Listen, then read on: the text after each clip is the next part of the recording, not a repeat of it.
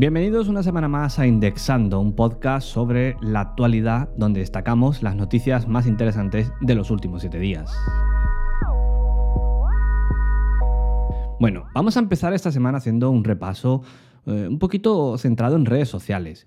Twitter ha comenzado a expandir a todo el mundo el uso de los votos negativos. Esto es un botón que va a aparecer en todas las respuestas y que te permitirá, pues eso, votar de forma negativa un tweet, una publicación que haya hecho otro usuario.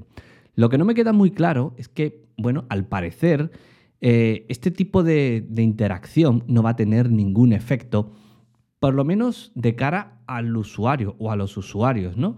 Sino que más bien va a servir como una especie de variable interna para que la propia plataforma, bueno, pues pueda entender un poco más eh, cómo funciona todo, qué tipo de contenidos son los que generan más o menos votos y crear con todo esto, bueno, pues un sistema de moderación que sea efectivo, que a fin de cuentas a día de hoy sigue siendo, bueno, sigue siendo o es uno de los grandes problemas no solamente de Twitter, sino de prácticamente todas las redes sociales, ¿no?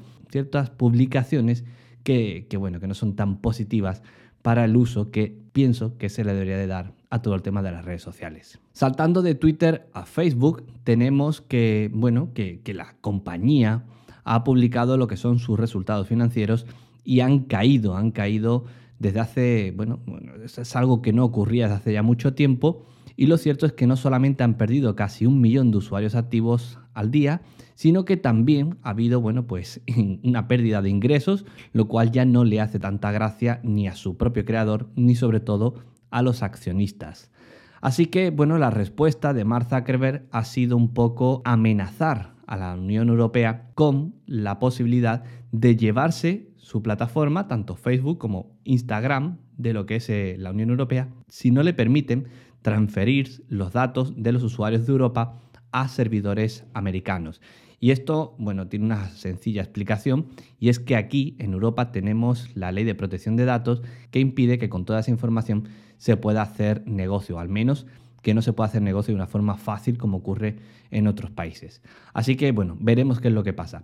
Lógicamente, para algunos puede que sea lo mejor, que efectivamente eh, Mark Zuckerberg tome esa decisión y se lleve Facebook, Instagram y se quitaría, nos quitaríamos un peso entre comillas, pero también es cierto que para la mayoría de usuarios, bueno, pues el no tener Facebook, pero sobre todo el no tener Instagram, sí que podría ser un punto negativo. Siguiendo con Facebook, el tema de Meta, o mejor dicho, de esa propuesta por ese metaverso que quieren crear, bueno, pues está haciendo que, a algunos se les vaya completamente la cabeza. Y es que hay usuarios que están empezando a pujar, que están empezando a pagar una gran cantidad de dinero, y ojo aquí, por ser un vecino virtual de diferentes eh, bueno, personalidades, de diferentes famosos.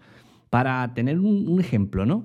Hay quien ha llegado a pagar 450 mil dólares por ser el vecino virtual del legendario rapero Snapdog. Es, bueno, desde mi punto de vista, una auténtica voladura de cabeza. Es una. Hay que estar chiflado para hacer una cosa de este tipo, o yo por lo menos será que no lo, no lo entiendo, no sé, no sé puede que quien haya pagado esa cantidad de dinero piense que hay mucho valor en ser ese, ese vecino ¿no? virtual de, esa eh, persona famosa, no sé. Bueno, en fin, veremos, porque seguramente todas estas locuras que se están empezando a ver con el tema del metaverso, seguro que no van a ser las únicas. Cambiando de tercio, Nintendo ha superado los 100 millones de unidades vendidas de la Nintendo Switch. Es una de las consolas más exitosas, eso creo que no hacía falta decirlo. Y en apenas, bueno, pues cinco años después, desde que se puso a la venta, pues 103 millones de unidades son las que se han vendido.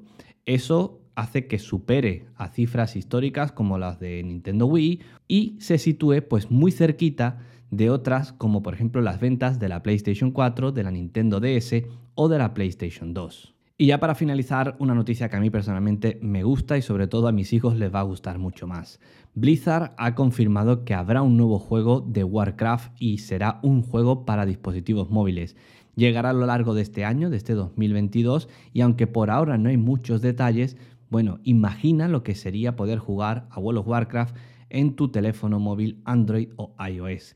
Sin duda alguna, por potencia, a día de hoy no creo que haya ningún tipo de problema, lo hemos visto con otros títulos como Genshin Impact, así que bueno, tener un WoW en el teléfono y poder jugar allá donde vayamos suena bastante interesante. Por lo demás, esto es todo, esto es lo más llamativo de esta semana, de estos últimos siete días. Nos vemos la siguiente.